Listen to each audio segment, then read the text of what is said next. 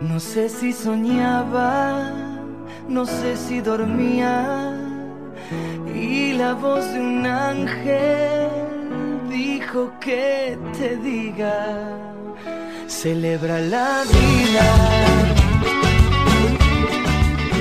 En la vida nos encontramos, nos cruzamos, nos oponemos, nos acompañamos, y así, en cada encuentro y desencuentro, vamos formando la trama de la vida. Vení, esta es la trama. Demos otra puntada juntos, entrelazados, cruzados, enfrentados o simplemente juntos.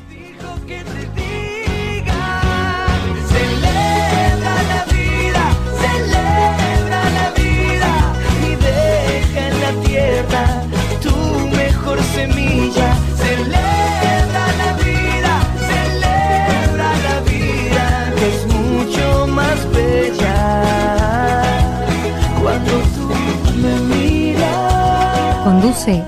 Falco. Celebra la vida, celebra la vida. Esta es la trama. Y el de hoy, simplemente otro hilo. No sé si soñaba, no sé si dormía, y la voz de un ángel dijo que te diga, celebra la vida.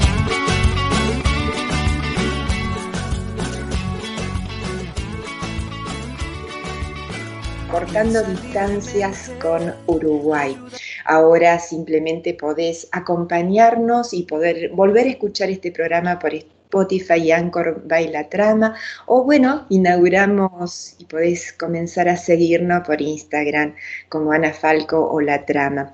Hoy, como les dije, eh, tengo el honor, tengo el gusto de poder estar conversando con el licenciado en filosofía, magíster en dirección de comunicación y si me profesor universitario, pero si me permiten, no voy a dar su este, currículum entero porque, bueno, nos vamos a quedar simplemente en la presentación. Tengo el gusto de estar con Miguel Pastorino. ¿Cómo estás? Muchísimas gracias por ser hoy el hilo invitado de nuestra La Trama. Bueno, muchas gracias, un placer conversar contigo, bueno, y, y, también con todos los que nos escuchen, ¿no? Este, la verdad que hoy, con todas estas dificultades que estamos viviendo, la, cómo hemos potenciado la comunicación es precioso también, ¿no? Como una oportunidad. Una oportunidad.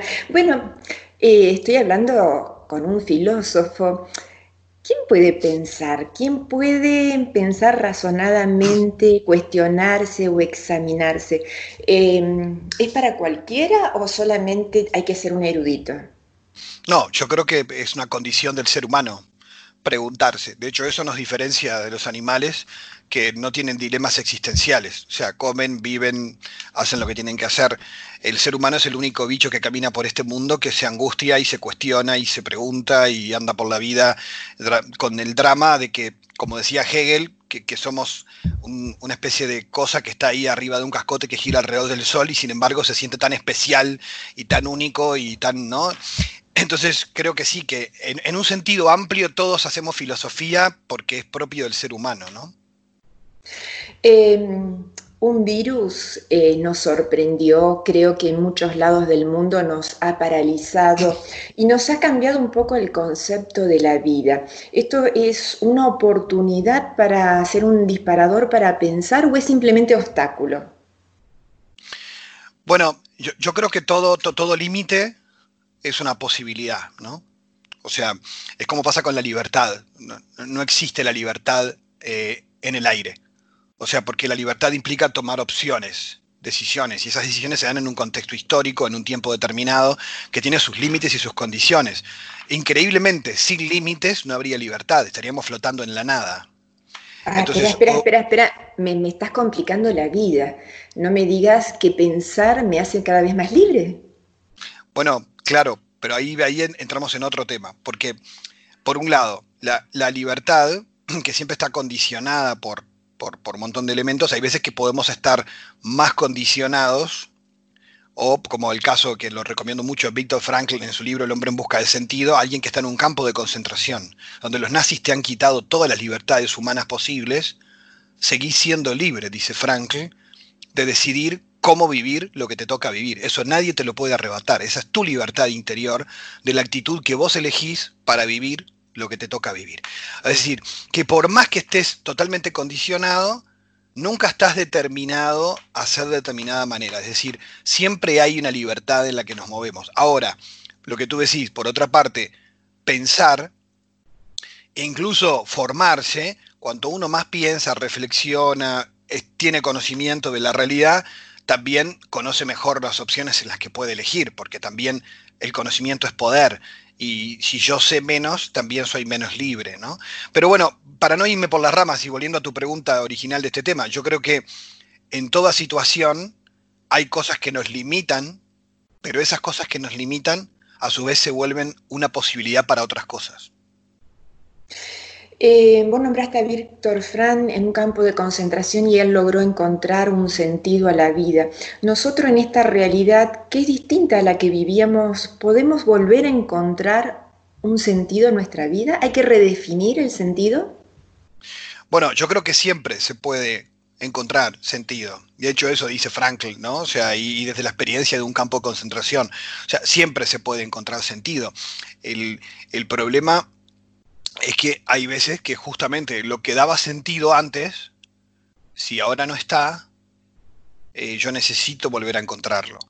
Em, yo creo que igualmente para mí, la, por lo menos la experiencia en Uruguay, que ha sido diferente de la de Argentina, pero que ustedes la han tenido más duro con el tema de la cuarentena obligatoria, eh, pero por lo menos cuando empezamos con la cuarentena todos, que no salía nadie, em, una de las cosas que, que yo veía era la cantidad de programas de televisión o de radio donde a la gente le daban consejos de cómo convivir con otros, con su pareja, con sus hijos. Parecía algo que estábamos en el, no sé, que nos habíamos vuelto primitivos, porque decís, ¿cómo alguien puede necesitar consejos para algo tan básico? Bueno, lo necesitaban.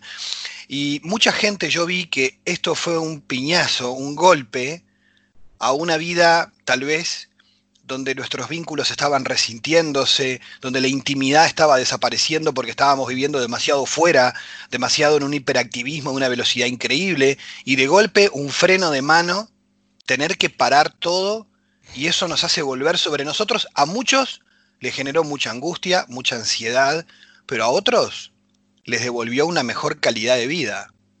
Eh, ¿Y cuál es la verdadera vida? ¿La que yo tenía? O esta que me puso el freno de mano, como vos decís, que estoy aceptando a transitarlo encerrado, como es nuestro caso? Bueno, lo de la verdadera vida es complejo porque en realidad es la que uno elige, ¿no? Pero eh, citando a Heidegger, él, por ejemplo, eh, hablaba de, de la vida auténtica y la vida inauténtica, para hablar de vida verdadera o no verdadera. Y él decía que la vida auténtica es aquella que que mira a la muerte, o sea, que es consciente del límite. O sea, que quien vive como si no se fuera a morir, quien vive como si todo fuera genial y fácil, vive en la superficie y no vive la vida en serio. Pero en cambio, sabemos por experiencia que quien es consciente de su propia fragilidad, de su propia muerte, que la pandemia a muchos se los ha puesto en la cara, quien es consciente de esta posibilidad, porque como decía hace poco Arturo Pérez Reverte, el novelista español, periodista, decía, parece que vivíamos como si fuéramos inmortales y ahora que nos enteramos que nos podemos enfermar y nos podemos morir, entramos todos en pánico, pero hay gente que muere todos los días de otras cosas, ¿no? Y mucho más que de coronavirus. Entonces, eh, como que la conciencia de la muerte, de la realidad de la muerte, eh, en un mundo que vivía mirando para el costado a la muerte y a la enfermedad y a la vejez, de golpe es como que uno puede vivir una vida más auténtica porque es más realista también, ¿no? En, este sentido, o sea, es, es consciente de, lo que la vida es en su fragilidad.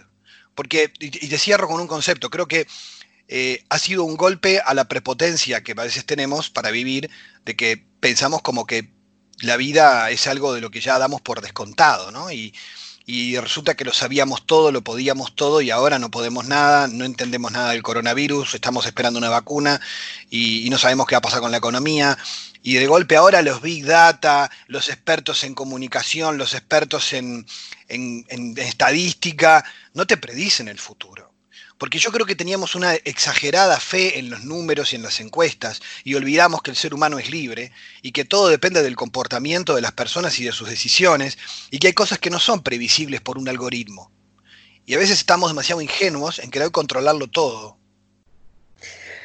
Tengo dos grandes cuestionamientos que me pusiste frente. Uno eh, sobre los miedos. Yo no mm, estaba ocupado todo el día en mi trabajo, en las reuniones sociales, y el miedo no ocupaba parte, no existía antes. ¿Cómo lo tengo que pensar? ¿Por qué hoy estoy encerrada en mi casa por miedo que perdí el trabajo, por miedo que no veo a mi familia, a mis padres, miedo a la, que no tengo amigos, miedo a que si salgo a la calle me contagie? ¿Cómo ¿Cómo puedo hacer para no meterme y estar todo el tiempo frente a la radio, la televisión, una película y empezar a pensar en esta nueva vida? Bueno, una pregunta larga y compleja, pero te la resumo. para mí hay dos tópicos ahí en lo que decís. El primero, el miedo es una emoción básica y fundamental en el ser humano que nos permite sobrevivir. O sea, el miedo no hay que verlo siempre como algo negativo. El miedo hay veces que puede paralizar, pero en su justa medida eh, también nos permite sobrevivir. Entonces, y nos, hace ser cautos, ¿no? El, miedo. ¿Y cómo eh, hago para transformar ese miedo que me paraliza en una oportunidad? yo, creo que a veces se, yo creo que a veces se confunde eh, el miedo con la ansiedad, que están vinculados. Em, y entonces en realidad todo esto lo que ha generado es una gran ansiedad, una gran desesperación. Em, y por querer resolver las cosas o quiero que las cosas sean de determinada manera. Entonces ahí yo me doy de frente contra la realidad y sufro. Pero volviendo de nuevo a lo de Víctor Frankl, yo creo que si uno aprende a aceptar los límites que aparecen en la vida, uno puede hacer de esa oportunidad, por ejemplo, del encierro, de tomar tiempo para reflexionar y decir, bueno, ¿cómo voy a sobrevivir en el caso de que tenga dificultades de todo tipo económico, necesito pensar cómo voy a subsistir.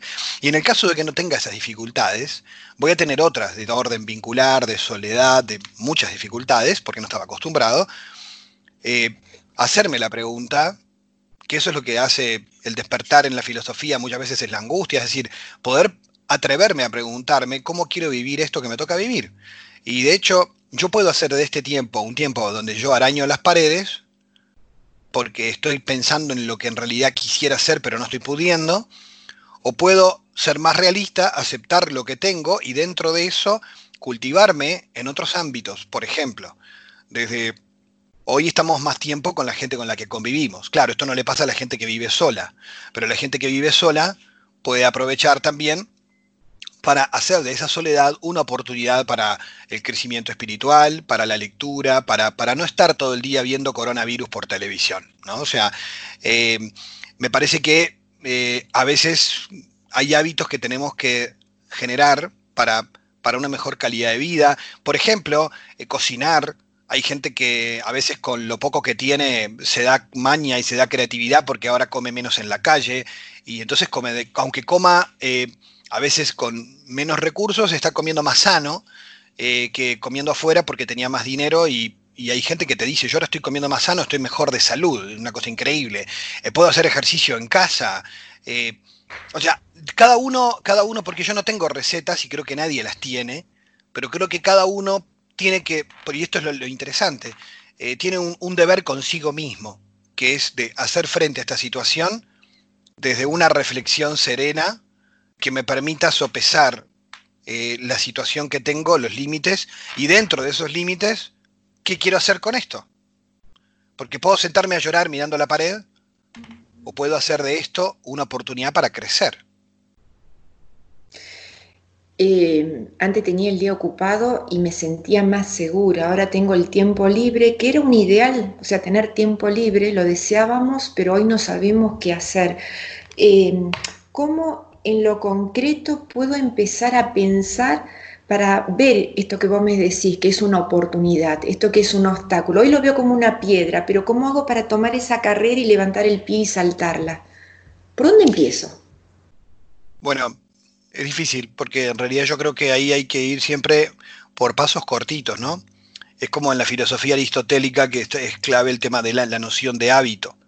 O sea, yo no puedo, si yo no tengo, tú lo decías, si yo no tengo el hábito de descansar, porque vivo todo el día al palo, porque no, no sé lo que es descansar. Y cuando tengo vacaciones, eh, las lleno de cosas porque no tengo hábito de sano descanso. O sea, que se vuelven más agotadoras las vacaciones y vengo más cansado de las vacaciones porque se ha vuelto un modo de vida la hiperactividad.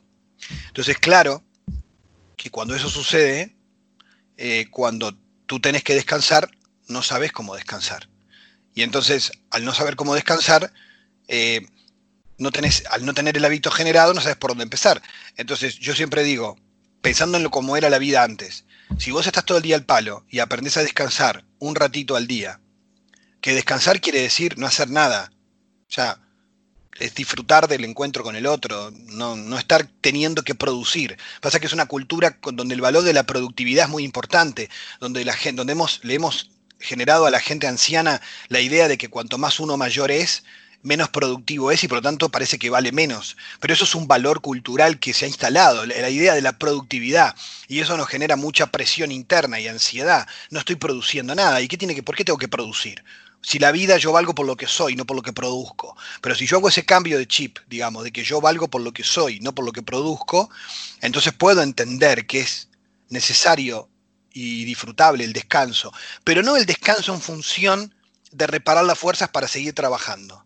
El descanso en sí mismo es bueno, y eso es lo que hemos olvidado, lo que los griegos llamaban el ocio, porque el pensamiento creativo, eh, de hecho los grandes creativos de la historia de la humanidad, la literatura, la filosofía, el arte, eran tipos que se tomaban su tiempo, pero porque en realidad eh, la idea del tiempo libre no es para reposar, es tiempo libre.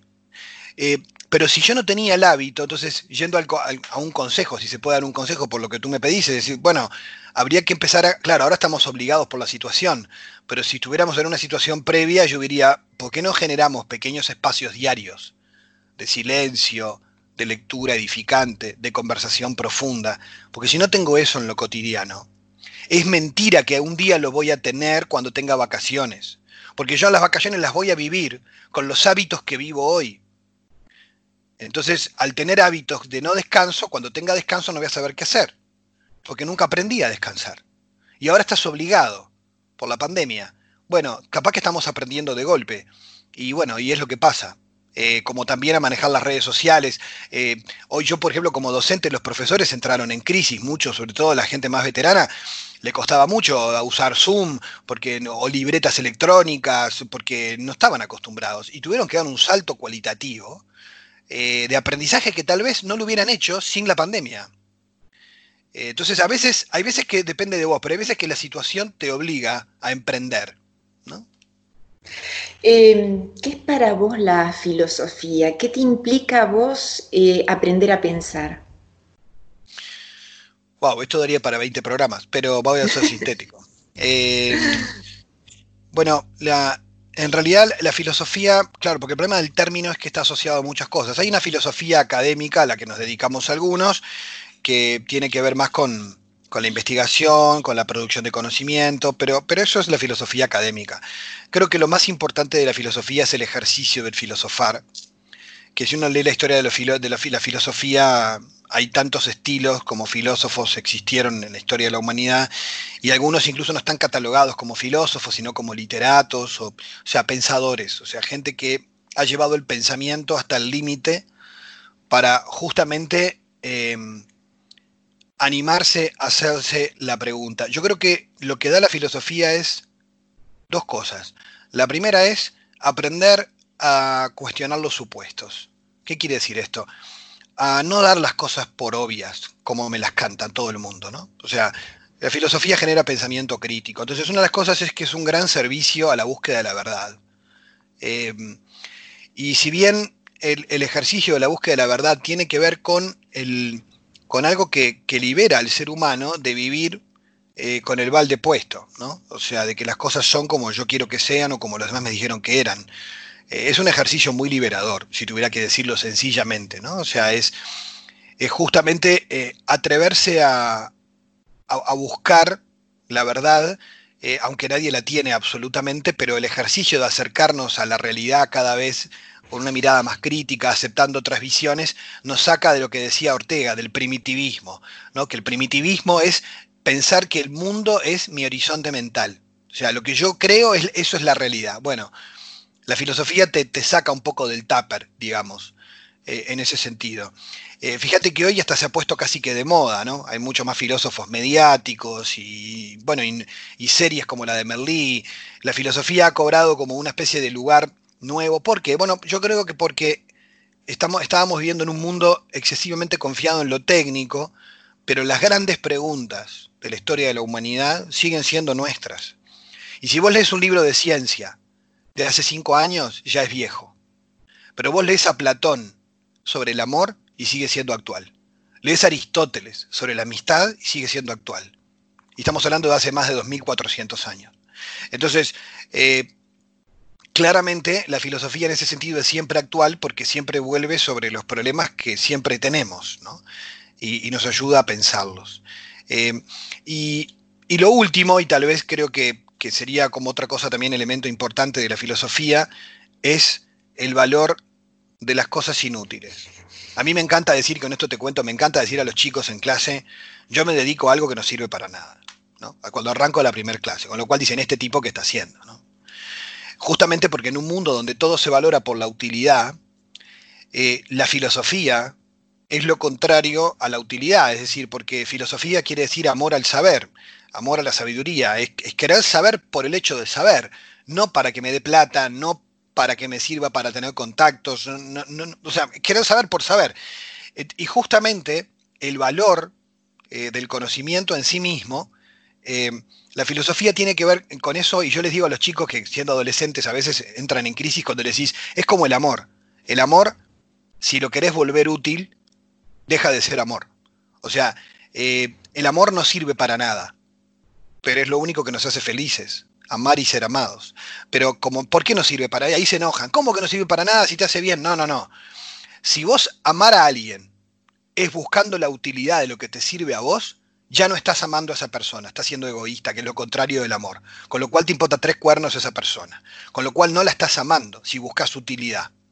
Justamente lo maravilloso del amor es que no le buscas la utilidad, o sea que yo amo a alguien, quiero su bien, sin importar lo que yo gane con eso. Entonces cuando descubro el amor, descubro que es completamente inútil. Sin embargo, es lo más importante de la vida. La paradoja es que hoy parece que lo útil es lo importante. La filosofía es un misil en ese pensamiento, eh, porque justamente viene a decir, lo más importante de la vida son las cosas más inútiles. Eh, ayúdame a entender cuando venga mi marido y mis hijos que le cuente que me quedé sentada en el diván pensando eh, qué tengo que hacer con esta pandemia, cómo hago para no sentirme un inútil yo y que no estuve perdiendo tiempo, ni siquiera limpié la casa. Bueno, ahí hay, hay un tema de, eh, de, equilibrio, ¿no? Porque cuando vivimos con otros, eh, también hay como eso, responsabilidades compartidas. Yo, por ejemplo, a ver, em, se nos han multiplicado las tareas en muchas cosas y a veces el tiempo para uno, aunque uno esté encerrado, se, chica. Entonces, en realidad ahí hay que como, bueno, organizarse un poco, porque, porque están las dos cosas, ¿no? O sea, eh, está el extremo de, de no dedicarse tiempo a uno, con lo cual es, es, un riesgo porque uno está tomando decisiones sin pensar demasiado y se puede equivocar más fácilmente, porque la reflexión nos permite un mayor discernimiento, por eso es importante sentarse a pensar un poco, eh, detenerse. De hecho, los neurobiólogos, algunos recomiendan que es muy sano tener más de una hora, casi hasta dos horas de silencio diarios, silencio absoluto para el cerebro. Eh, Cosa que si no tenemos el hábito de tener ni 10 minutos de silencio, nadie se puede imaginar hacer una hora. Eso es un problema.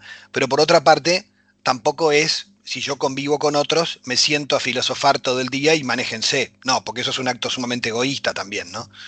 Eh, me parece que, ahí hay que uno tiene que como lograr ciertos equilibrios, sobre todo si vive con otros. Si vivís solo, ah, cuando, cuando quieras comer tendrás que lavarte los platos y empezar a cocinarte.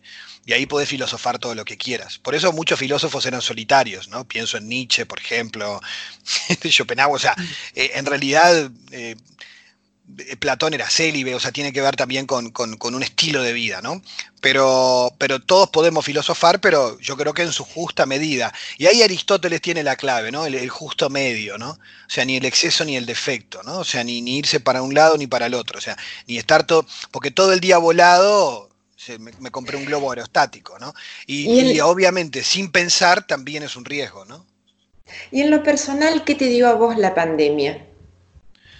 Ah, muchas cosas. Lo que pasa que esto digo, no, no es modelo para nadie, es una coyuntura personal. Tengo un hijo de 10 meses. Fíjate que con el bebé en casa lo mejor que me pudo pasar es estar con él, ¿no? Y, no tener que estar viendo haciendo malabares a ver cómo hago para que entre mi esposa y yo estemos con él y trabajando. O sea que como docente, trabajar desde casa con el Zoom y tener a mi hijo en casa eh, y estar con él los primeros meses de vida, para mí fue una cosa, una bendición.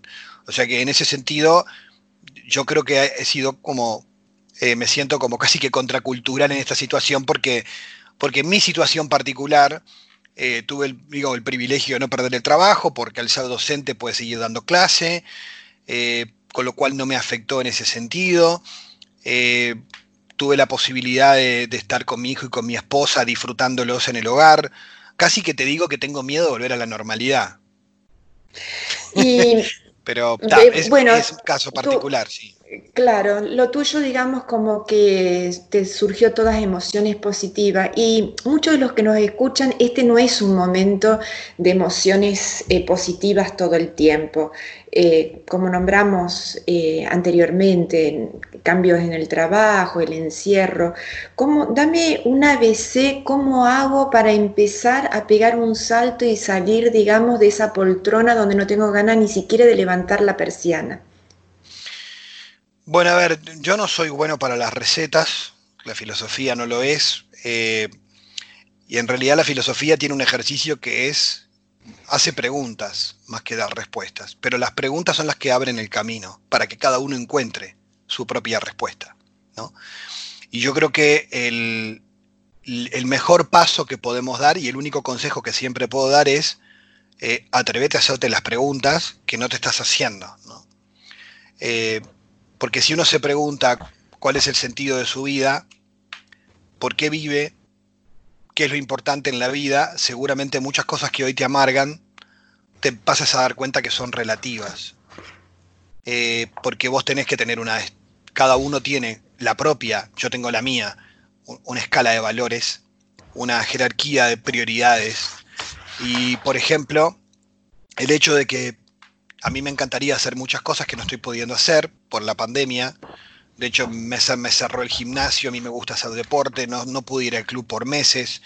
Eh, a mí eso me genera mucha ansiedad porque soy hiperactivo, entonces, aunque no lo parezca, obviamente a mí en ese sentido la actividad me hace, como a todos, nos hace mucho bien. Pero bueno, eh, obviamente que pensando en prioridades, dije, bueno, es una oportunidad para disfrutar más a mi familia, para conversar lo que a veces no teníamos tiempo de conversar.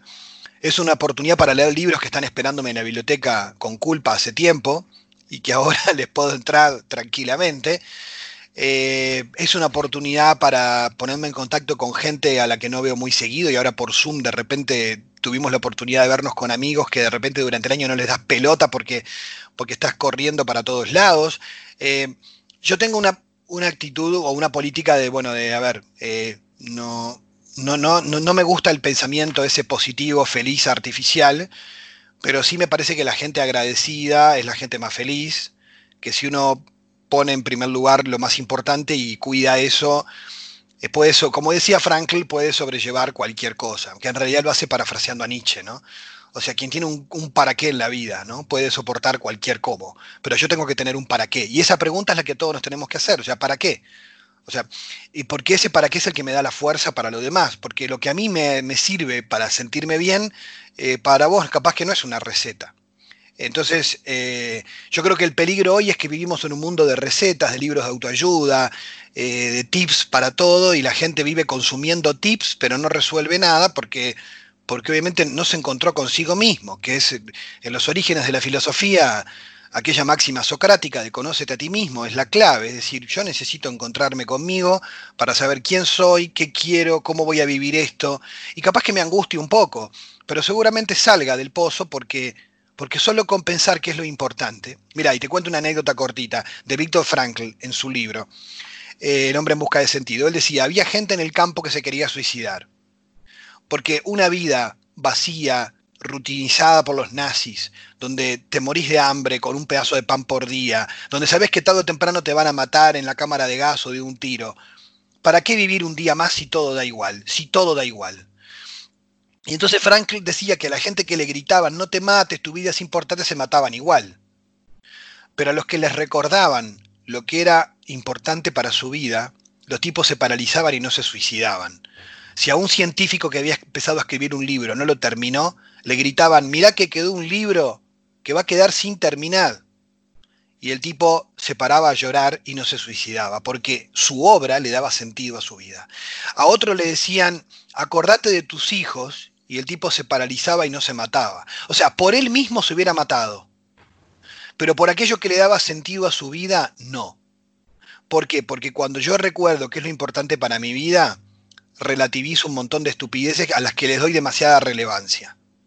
Como a veces nos, nos, quemamos por las noticias, hay gente que se acuesta a dormir tirándose los pelos quemada por, por Twitter y por lo que dijo tal político y no sé qué, decís, loco, te va a dar un infarto, o sea, eh, para un poco, ¿no? O sea, yo qué sé, mirá que tu, vida es más importante que estos debates televisivos, ¿no?